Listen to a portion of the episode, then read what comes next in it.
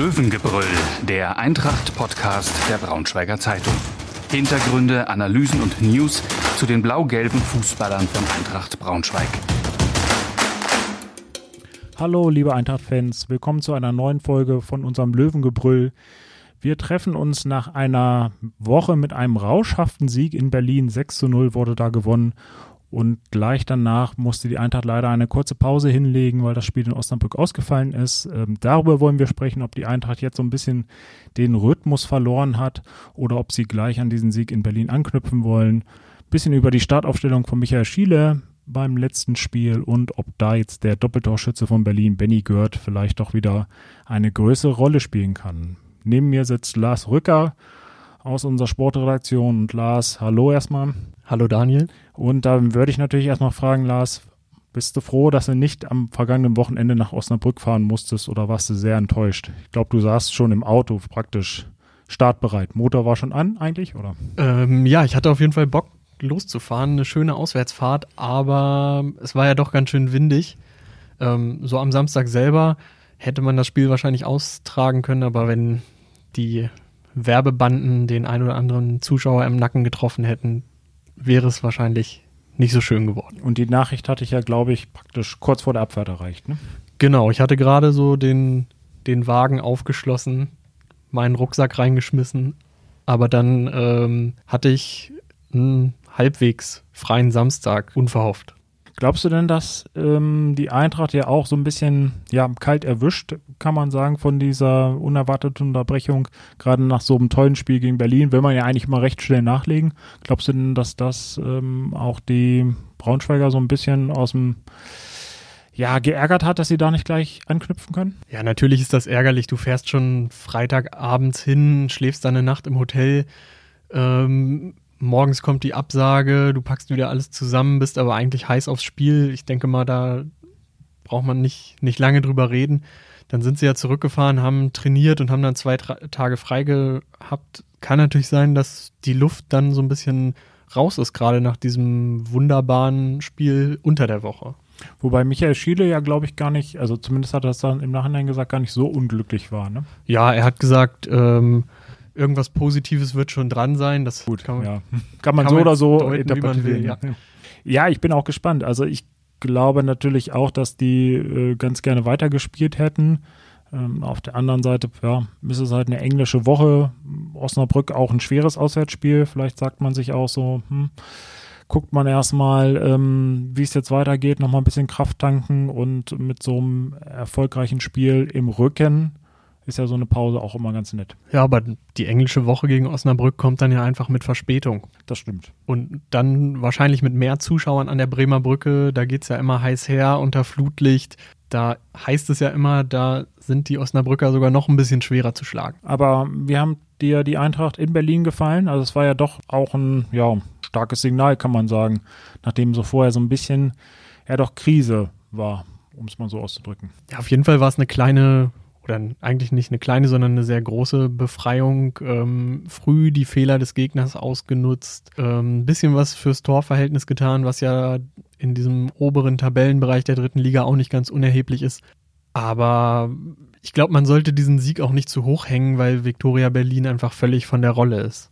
Das stimmt. Also die waren, also ich war ja auch da in Berlin, aber die Berliner waren wirklich jetzt nicht in keiner guten Verfassung, haben ja gerade auch die ersten Tore des der Eintracht auch ein bisschen leicht gemacht. Äh, trotzdem glaube ich schon, wenn man sich auch die anderen Ergebnisse von der Konkurrenz ähm, so die letzten ja, zwei Wochen oben anschaut, dann hat die Eintracht mit diesem Sieg, der auch, wie du gesagt hast, deutlich ausfällt, jetzt auch so ein bisschen in der Tabelle keinen Sprung gemacht. Also man ist ja immer noch irgendwie in, in der ähnlichen Re ähm, Region, aber es sieht jetzt alles ähm, schon gleich wieder ein bisschen besser aus. Ähm, Lautern auch unentschieden gespielt, 1860 München, eine Mannschaft, wo man immer dachte, die kommen von hinten, haben jetzt geschwächelt, ähm, haben jetzt doch ähm, einen deutlichen Rückstand und halt nicht mehr diese Spiele, diese vorher noch Rückstand hatten, wo man sagen könnte, na, wenn sie da punkten und auch die anderen drumherum, Saarbrücken ähm, zuletzt auch nicht äh, überzeugt. Also man ist jetzt so, die Eintracht ist jetzt wieder so ganz gut dabei. Aber klar, es war jetzt nur ein Sieg, aber man sieht, dass der trotzdem auch so ein bisschen so einen kleinen Stimmungsumschwung bringen kann. Und da hoffen wir mal, dass sie das im Heimspiel dass sie daran anknüpfen können. Ja, wie hat es dir denn in Berlin gefallen? Jan Sportpark, warst du da vorher schon mal? Nee, da war ich noch nicht. Äh, war auch ganz interessant. Äh, also interessantes Stadion ist ja auch sehr zentral in Berlin. Ähm, ja, war ziemlich windig und kalt. Also das war ja an dem Tag sowieso das äh, Problem und ich glaube, das Stadion ist auch noch mal ein bisschen zugig. Das äh, war schon, sage ich mal, von den von den Umständen ein bisschen unangenehm, aber das Spiel hat natürlich die der Eintracht hat ja ein bisschen erwärmt. Also das war ja äh, selten so ein ja, doch, doch, ja, so schwungvolle Eintracht äh, die letzten Monate gesehen und ähm, einfach auch erfolgreich. Und ähm, auch wenn da hin und wieder ein paar Schwächen gerade Anfang der zweiten Hälfte so zu erkennen waren, aber das ist ja auch normal, dass man so ein paar Phasen hat, wo man dann gerade mit einer Führung im Rücken auch ein bisschen lockerer lässt. Tja, und die Steckdosen haben nicht funktioniert, hast du gesagt, ne? Ja, die Steckdosen haben, glaube ich, funktioniert, waren aber mit meinem Stecker nicht ganz kompatibel. So, von daher, das, also kleine Probleme, aber es hat ja alles funktioniert, von daher. Okay. Und, und, der Zug fuhr nicht so richtig zurück. Kleine Odyssee über Magdeburg, Stendal, Wolfsburg. Genau, du hast, du hast am nächsten Tag noch eine kostenfreie Entdeckungstour Sachsen-Anhalt bekommen. War auch sehr schön, muss man ja. sagen. Aber wie gesagt, mit, einem 6-0-Sieg äh, im Gepäck reißt es sich ja dann ein bisschen leichter. Ne? Da kann man dann auch schon mal die achtstündige Fahrt auf sich nehmen. Das auf jeden Fall. Naja, aber vielleicht zum Sportlichen zurück. Ähm, du sagst es richtig, das Spiel muss man nicht überbewerten, aber ähm, trotzdem war es, fand ich, eine, eine, gute Antwort auf eine schwierige Phase, die die Eintracht hatte. Und da gilt es halt anzuknüpfen. Und jetzt bin ich halt auch mal gefragt, ob, ähm, oder frage ich mich, ob ähm, die Eintracht, äh, sag ich mal, durch diese ungewollte Pause jetzt da gleich wieder aus dem Tritt kommt äh, oder ob es vielleicht sogar ganz gut war, dass man jetzt noch mal ein bisschen die Kräfte sammeln kann und sich auf das nächste Heimspiel, was auch nicht leicht wird, vorbereiten kann. Ja, es wird auf jeden Fall spannend, ob diese schwierige Phase jetzt mit diesem einen Spiel abgehakt ist. Da kann man ja sagen, man ist da noch relativ glimpflich rausgekommen. Es hat sich, wie du schon sagtest, in der Tabelle nicht so viel getan. Die Unruhe war dann, wenn man es jetzt mit anderen Drittligastandorten vergleicht, doch auch überschaubar. So im Nachhinein kann man in Braunschweig vielleicht über die Pfiffe schmunzeln, wenn man, wenn man sich anschaut, was dann beim ersten FC Saarbrücken am Wochenende passiert ist, wo dann die Fans über die Zäune stiegen, obwohl da ja auch punktemäßig noch nichts verloren ist. Ja, die Nachricht hat mich auch so ein bisschen gewundert. Ähm, ich weiß nicht, ob das vielleicht auch alles so, so daran liegt, dass zwei Jahre lang jetzt auch vieles aufgestaut ist, dass wenig Fans ins Stadion konnten, dass sich irgendwie vielleicht insgesamt in der Gesellschaft so ein bisschen Frust über diese ganze Corona-Situation breit gemacht hat und äh, dass da die Zündschnur extrem kurz ist. Man hat ja in Braunschweig auch so ein bisschen das Gefühl, ähm, ich habe beim letzten Mal ja schon drüber gesprochen, natürlich waren jetzt viele Auftritte vor dem Spiel in Berlin nicht besonders gut, die Entwicklung war nicht positiv. Aber ähm, es ist ja jetzt auch nicht so, dass irgendwie alles verloren ist und ähm, man jetzt irgendwie Trübsal blasen muss, sondern Eintracht spielt immer noch ähm, eine gute Saison. Ähm, nach dem Abstieg ist der Neuaufbau einigermaßen, sieht es zumindest so aus, ganz oder ganz gut gelungen. Ähm, so, da muss man ja mal vorsichtig sein, kann sich immer schnell drehen auf so ein Bild, aber prinzipiell gibt es ja doch ein paar Punkte, die einen positiv nach vorne blicken lassen. Von daher wundert es mich, dass dann auch in Braunschweig ähm, und wie gesagt auch an anderen Standorten da so schnell so vieles in Frage gestellt wird. Also das, vielleicht ist das ein allgemeines Problem. Ja, macht vielleicht auch die, die enge dritte Liga. Das stimmt. Ich meine, man sieht es ja, wenn zwei Spiele oder so nicht gewonnen wären oder wenn du jetzt mit zwei Siegen bist, auch ganz schnell wieder woanders. Eben, aber am Wochenende geht es weiter gegen den MSV Duisburg. Bis zu 14.000 äh, Fans sollen dabei sein dürfen. Ähm, wie sehr freust du dich auch darauf? Ja, ich bin erstmal gespannt, wie viele dann wirklich im Stadion sein werden. Also gut, das letzte Heimspiel, das war ein bisschen kurzfristig, dass da die Kapazitäten erhöht wurden. Ähm, da gab es ja dann, glaube ich, auch so ein paar Diskussionen. 3,8 waren es, glaube ich, 3.800 Zuschauer waren es, glaube ich, am Ende. Das ist ja ähm, auch deutlich unter dem, was möglich gewesen wäre. Und ähm, ja, ich bin jetzt gespannt, wie viele dann wirklich gleich zurückkommen werden. Ich glaube, dass diese 14.000 auf keinen Fall ausgereizt sein werden, sondern dass es deutlich weniger sind aufgrund ja vielfältiger Situationen. Viele sind unzufrieden mit den ganzen Sachen, die sie beachten müssen, äh, Impfstatus oder Hygienemaßnahmen, Masken. Andere werden vielleicht aus Angst vor dem vor Ansteckungen nicht ins Stadion kommen werden. Also ich bin mal gespannt, wann, äh, sage ich mal, die Kulissen insgesamt im Fußball wieder so sein werden wie vor Beginn der äh, Pandemie. Und von daher bin ich erstmal gespannt, welche Zuschauerzahl sich da ergibt. Ist ja auch, muss man ja auch so sagen, dass das noch nicht das Stadionerlebnis ist, was man so kennt und schätzt. Das stimmt. Trotzdem, also ja, wir haben es ja jetzt die letzten zwei Jahre häufig erlebt, äh, von Geisterspielen mit bis ein paar Zuschauern. Ich fand diese Phase, wo ja, so ein paar tausend Zuschauer im Stadion fahren, die fand ich schon ganz gut. Also es war dann immer eine ganz gute Stimmung. Ähm, so nur diese 500, ähm, das ist dann auch manchmal schwierig, wenn man jedes Wort hört. Ähm, auch das Thema hatten wir hier in Braunschweig.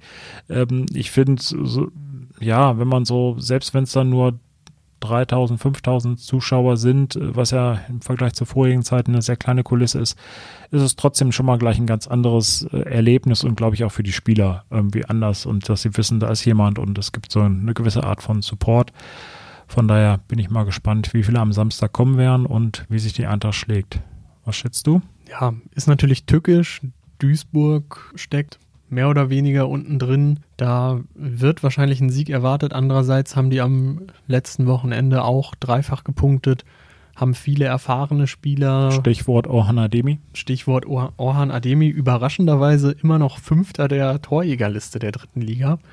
Müssen wir zugeben, haben wir jetzt vorher nachgeguckt, aber auch. Ne? Ja. Ähm, lang nicht mehr getroffen, glaube ich, oder? Ich weiß gar nicht jetzt die letzten Auch Spiele. lang nicht mehr so. Also zumindest äh, nicht mehr so gut wie am Anfang. Genau. Ich glaube auch lang nicht mehr unbedingt ähm, gespielt, zur Stammformation gehört. Ähm, dann gibt es natürlich noch Stoppelkamp, der eine herausragende Standardqualität hat. Knoll ist in der Winterpause gekommen, vormals St. Pauli, auch ein erfahrener Mann. Ähm, mit Weinkauf haben die einen guten Torhüter. Beim Trainer, da bin ich mir nicht so sicher mit Hagen Schmidt, der hat ja mal, glaube ich, in Wolfsburg eine Jugendmannschaft trainiert, ist dann über Umwege da gelandet. Sagt mir ehrlich gesagt auch jetzt nicht so viel, okay. Die werden. Seine Vita zumindest, ne? Ja, die werden wahrscheinlich bis zum Saisonende im Abstiegskampf auch stecken. Ich rechne aber damit, dass die das schaffen, weil da unten sind dann mit Würzburg, mit Havelse und äh, mit Türkgücü und vielleicht auch, ähm, vielleicht auch Ferl ja auch noch andere Teams, die auf andere Art und Weise schwächeln, unerfahrener sind. Von daher ist, glaube ich, mit den Duisburgern immer zu rechnen, aber normalerweise sollte das ein Spiel sein, das die Eintracht gewinnt. Ja, das stimmt, äh, wobei man natürlich ähm, jetzt gucken muss, wie sie wirklich dann diesen Schwung mitnehmen können. Und du hast es gerade richtig gesagt, also die Duisburger haben schon viele erfahrene Spieler. Gerade Stoppelkamp ist, glaube ich, ein Spieler, der, der jeder Mannschaft in der dritten Liga gut tun würde, der, der eine unglaubliche Gefahr auch immer mit, mit ähm, seinen Einzelaktionen haben, ja, ausstrahlen kann.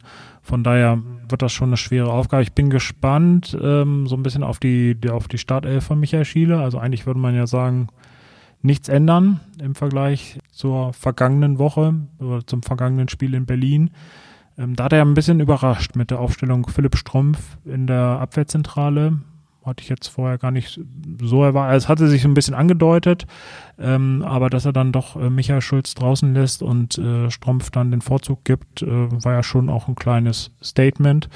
Ähm, ich denke mal, daran wird er nichts ändern, weil Strumpf auch ein gutes Spiel gemacht hat, aber vielleicht gibt es ja doch oder so die eine oder andere äh, Personalie, die er noch ändert im Vergleich zur Startelf. Es gibt ja auch einen Spieler, das hast du ja auch die Woche thematisiert, ähm, der dann als Einwechselspieler auf sich aufmerksam gemacht hat beim letzten Spiel. Ja, Stichwort Spieler, die jedem Drittligisten guttun würden. Ähm, Benjamin Girt mit Doppelpack in Berlin, wie ich finde, auch überzeugt in der kurzen Zeit, die er da erhalten hat.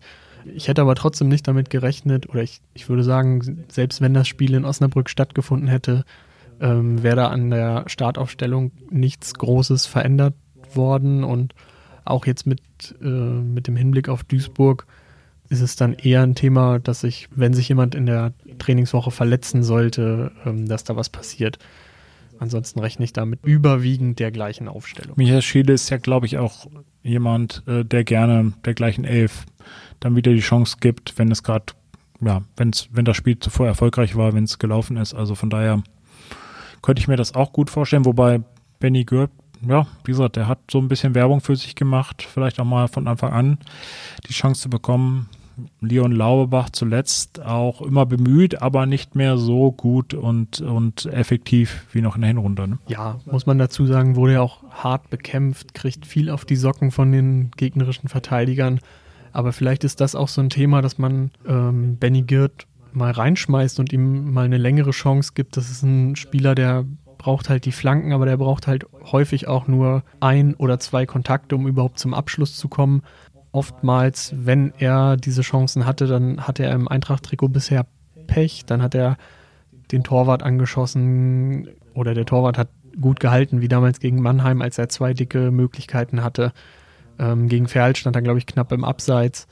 Und ähm, ja, jetzt gegen Berlin hat er sich endlich mal belohnt. Das tut einem Stürmer, der glaube ich, so gestrickt ist, auch, auch ziemlich gut. Und ähm, wenn man den für den Saisonendspurt in die Spur kriegt ähm, und noch einen Spieler im Kader hat, den, den man immer mal wieder bringen kann, der immer für ein Tor gut ist, dann wäre das auf jeden Fall unheimlich wertvoll. Ja, das auf jeden Fall. Ich glaube, vielleicht ist auch so ein bisschen sein Problem, dass er natürlich auch, ja, guter, guter Einwechselspieler ist, dass man ihn dann wirklich immer bringen kann für letzte Minuten, er ein Tor machen kann. Das hat man natürlich die, diese Option als Trainer auch mal gerne auf der Bank. Ähm, weiß nicht, wie siehst du es in der Abwehr? Philipp Strompf, wie gesagt, hat es gut gemacht, äh, war ein bisschen überraschend, aber hat jetzt meiner Meinung nach erstmal seine Chance genutzt und ähm, hat ähm, ja Michael Schulz, ähm, ja, ich werde jetzt vielleicht nicht sagen, den Rang abgelaufen, weil ich glaube, das ist schon ein Duell, was, was auf Dauer ähm, auch ähm, immer noch offen ist und, und Michael Schulz hat ja gerade in der Hinrunde es auch sehr gut gemacht.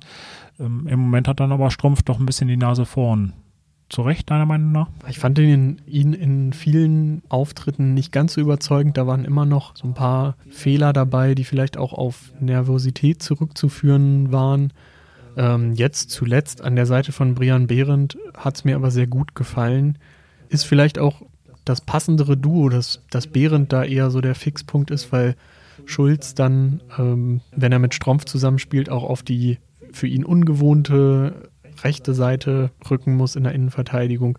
Vielleicht ist es auch ein Formthema. Er hat halt gegen äh, Freiburg ein paar falsche Entscheidungen getroffen, obwohl er da von den Innenverteidigern gesehen zumindest ähm, eher in der Verantwortung stand. Und ähm, dann war es ein Versuch von Michael Schiele, der sich vielleicht auch aufgrund der Eindrücke der letzten Wochen dann angebahnt hat. Und ja, es hat sich dann als eine kluge Entscheidung rausgestellt, nicht nur wegen des Tores, das Philipp Strumpf dann gemacht hat. Ja, ist ja für Strumpf auch einfach wichtig, dass er jetzt mal ähm, wirklich ein rundum positives Erlebnis bei der Eintracht hatte. Ähm, du hast es angesprochen, er hatte seine Spiele, ja, da war er bemüht, auch man, man hat so das Gefühl schon immer gehabt, äh, das ist ein talentierter Spieler, der hat die Klasse für die dritte Liga, aber er hatte dann doch auch relativ viele Unsicherheiten, ein paar Mal wirkte, hatte so ein bisschen Probleme, immer dann reinzukommen in die Partien und jetzt war es halt mal ein Spiel, auch wenn es dann vielleicht auch gegen, gegen nicht so starken Gegner war oder halt ein Gegner, der nicht so gut in Form ist, war es einfach mal wichtig, dass er, dass sie Eintracht zu Null gespielt hat, er da eigentlich defensiv einen guten Job gemacht hat und dann vorne das Tor war natürlich noch das i-Tüpfelchen, die Krönung. Denke mal, das wird ihm schon ziemlichen Auftrieb geben und ja, bei Schulz glaube ich jetzt auch, ist es nicht so das Problem, so wie ich gehört habe, war der ziemlich geknickt, hat es vielleicht auch nicht so, das ist ja meistens bei Spielern, die mal fragen, ähm, vielleicht auch gar nicht so verstanden, aber ähm, wenn man sich die letzten Wochen anguckt, ist es auch, glaube ich, okay gewesen, dass man jetzt mal sagt, okay, man macht einfach mal diesen Wechsel, weil du musst ja diesen Konkurrenzkampf dann auch irgendwie gegenüber deinem Team rechtfertigen können, ähm, wenn einer mal nicht so gut drauf ist. Und es ist ja auch kein Drama. Also ich glaube auch, dass wir Michael Schulz noch häufiger in der Saison in der Startelf sehen werden. Aber jetzt am Samstag gegen, Ost, äh, gegen Duisburg glaube ich es nicht. Ja, ich denke da auch, dass, dass Michael Schiele da auf die gleiche Elf oder auf eine ähnliche Elf vertrauen wird. Das hatten wir ja schon. Äh, mit was für einem Spiel rechnest du? Ja, schwer, schwer, einzuschätzen. Ich glaube, dass die Duisburger erstmal abwarten, agieren werden. Ähm, der Eintracht nicht so viele Möglichkeiten da in das Spiel ähm, ja, geben werden. Es wird so ein bisschen von Anfang an erstmal Geduld sein. Von der Eintracht denke ich mal, die werden versuchen, da wirklich schnell anzuknüpfen, werden Gas geben. Wenn sie ein frühes Tor machen, dann wird es, glaube ich, für sie ein bisschen einfacher. Bin gespannt, äh, ob ihnen das gelingt, ähm, weil die Duisburgers ihnen doch schon schwerer machen werden als die Berliner zuletzt. Dein Tipp? Ja, ich sag ein 2-0. Eintracht schafft nochmal zu 0 zu spielen. Und was meinst du? Ah, ich würde auf ein 2-1 tippen. Immer ein bisschen Abwechslung bei uns hier. Ne? Genau. Aber ich bin eigentlich ein regelmäßiger 2-1-Tipper. Okay. Das ist ja auch das Ergebnis, was häufig kommt. Ich glaube, hast du statistisch die höchste. Ja, hat sich in Tipprunden bewährt. Hat sich in Tipprunden bewährt, genau. Alles klar. Ja. Ja, dann sind wir gespannt, wie das am Samstag ausgeht, wer von uns beiden recht behält und wünschen euch alles Gute fürs Wochenende, viel Spaß beim Spiel und wir hören uns hoffentlich bald wieder. Bis bald. Mehr Podcasts unserer Redaktion finden Sie unter braunschweiger-zeitung.de slash podcast.